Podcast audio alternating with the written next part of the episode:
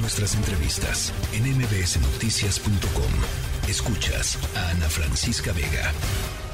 ¿Cuál es el balance de estos últimos 15 días y sobre todo cómo queda el tablero político? Mi querido Roy Campos, director de Consulta Mitowski. Como siempre, muchísimas gracias, Roy.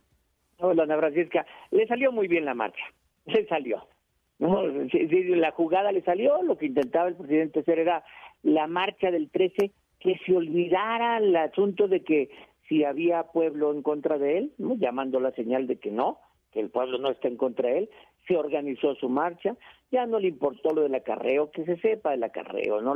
era evidente, las tortas, los camiones, eh, la, evidencia que había en todos los estados de que vamos a... Ya no importa, que se vea el poder, quién tiene el poder, quién tiene la mayoría.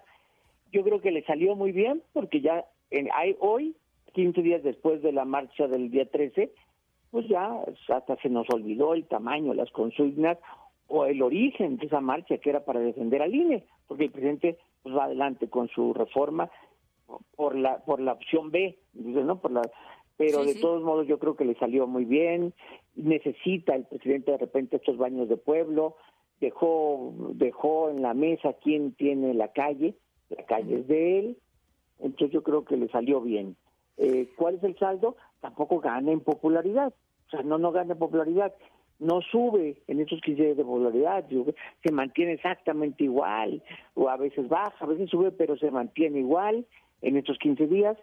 Eh, lo único que gana es que domina la agenda. Ahorita la agenda de polarización es la de él. Hoy no estamos hablando de la inflación, de la inseguridad, estamos hablando de su polarización política. Yo creo que ganó en ese sentido, puso su tema, maneja ese tema muy bien y ayer se dio el lujo de dar supuestamente un mensaje de gobierno de sus cuatro años, se dio el lujo de, no decir nada, decir nada más que no somos García Luna o lo que fuera, pero poco, nada que ver con un informe de cuatro años de gestión. Sí. Ahora, ¿qué te dice este, este tema de, del, del, uso de recursos públicos o previsiblemente de recursos públicos eh, rumbo a lo que se viene en el Estado de México, Coahuila y por supuesto el 24? error? a ver, sí, hay, sí hay que separar, ¿no? Porque hoy escucho que ella dice hay un uso de recursos públicos con fines electorales creo que hay uso de recursos públicos. El mostrar que fuera con fines electorales, no, es con fines de popularidad, con fines de incrementar eh, la fuerza de, de, tu gobierno, etcétera, que tiene que ver con lo electoral, porque todo lo que hace un gobierno es electoral, todo lo que hace.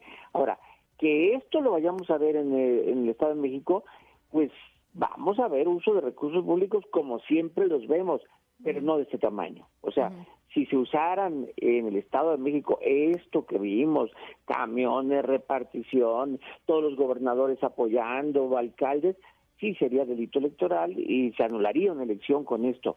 Pero hoy no estamos en periodo electoral. Por eso lo que dice Kenia, pues sí, o sea, va a tener que darle mucho recoveco, pero es más bien una denuncia pública que una denuncia penal, o sea, no va a haber una denuncia electoral. Pues sí, va y la presenta, pero más por el escándalo que se puede hacer evidentemente, o sea, todas, además es, todas movilizaciones organizadas desde el Estado, así sea de un municipio, de un Estado, de una presidencia, todas conllevan uso de recursos públicos y movilización, acarreo, todas. Esto no quiere decir que esté bien. Sí, porque ya una vez que un gobernador dice, vamos a organizar algo, casi casi manda la instrucción a todos sus aparatos, lleven gente.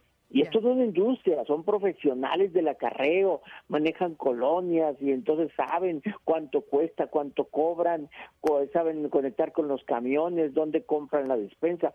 Es una industria como organizar bodas, organizar convenciones, organizar acarreos.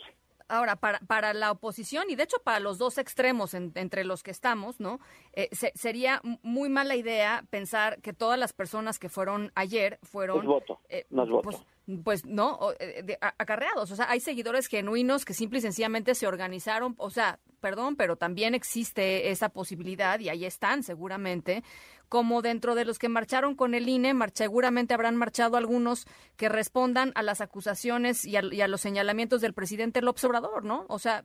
A ver, total, total.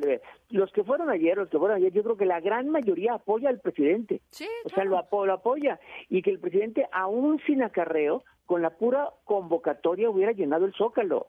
Porque tiene una popularidad y un liderazgo muy fuerte no necesitaba tanto, él simplemente difundiendo una solicitud, nomás hay que ver, con sus informes del 15 de septiembre llena el zócalo, o sea, llena el zócalo con su convocatoria sin acarreo.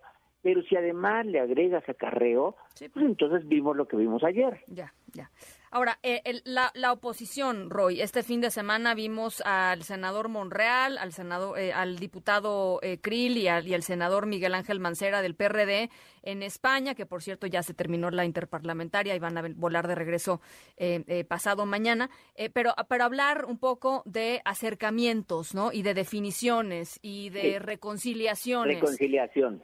fue la palabra que utilizaron, ¿no? La reconciliación. ¿Cómo, cómo lees esto? Oye, no más eso, antes de irse, Monreal presentó un movimiento de la por la reconciliación con las siglas MR, ¿no? O sea, Monreal, RM, ¿no? Reconciliación por México, Ricardo Monreal. Casi, casi ya el lanzamiento de una plataforma, la RM, Ricardo Monreal. Yo creo que Ricardo Monreal yo no, no nos tiene que decir qué es lo que va a hacer, más bien estar enterado en qué momento lo hace. O sea, ya es mucho de, te gritamos en la marcha, no te invitamos ni siquiera a la inauguración del aeropuerto, del AIFA no fue, no ha visto al, presidente en años, no lo invitan a los eventos, yo creo que es evidente que Monreal no cabe en ese proyecto. Bueno, y, cabrá, digamos, como, como representante de la oposición. no, como candidato de la oposición, mira, tendrían que pasar muchas cosas para que él fuera el candidato de la oposición. Que se puede dar, se puede dar, ¿no? Y tiene voz, tiene prestigio y se ha vuelto una piedrita en el zapato. ¿no? Entonces, pero para que lo acepten los panistas, los priistas, tendría que hacer muchas cosas, muchas cosas, ¿no? Pero sí cabe, digamos que en esa, como cabe Muñoz Ledo, pues, que se sale y se vuelve una voz importante. Así cabe Ricardo Monreal y tal vez de candidato de algo. Todavía no lo veo como con la figura encabezar una candidatura presidencial en contra de Morena, todavía no tiene esa aceptación entre la oposición. Ahora, finalmente nada más preguntarte, Roy, desde tu perspectiva, eh, ¿qué, le, eh, digamos, ¿qué, lección tendría que para aprender la oposición de lo que vimos ayer? Pero es la misma que tuvo que aprender desde el 18. Yo sé, yo sé, pero pues hay que repetírsela pues porque como que no más, no, ¿no? Eh, o sea, es, primero, el presidente es una gran conexión con la gente y ninguno de ellos lo tiene. Y dos, separados los aplasta. La única forma de competir a esta fuerza apabullante, esta ola, este tsunami que se les vino del 18, la única forma es hacerle frente juntos. O sea, es la única que viene ahora para el Estado de México o Coahuila. Yo creo que en cualquier momento en estos días estoy esperando ya la, la firma de la alianza y la, el candidato de alianza de esos dos estados porque si no es entregar el país ya de una vez al presidente. Pues sí. Bueno, pues interesantísimo esto, esto, esta lectura y esto, cómo va quedando eh, el tablero político. Te agradezco enormemente, como siempre, mi querido Roy. Hasta luego, Ana Francisca. Te mando un abrazo, buen arranque de semana, Roy Campos. La tercera de MBS Noticias.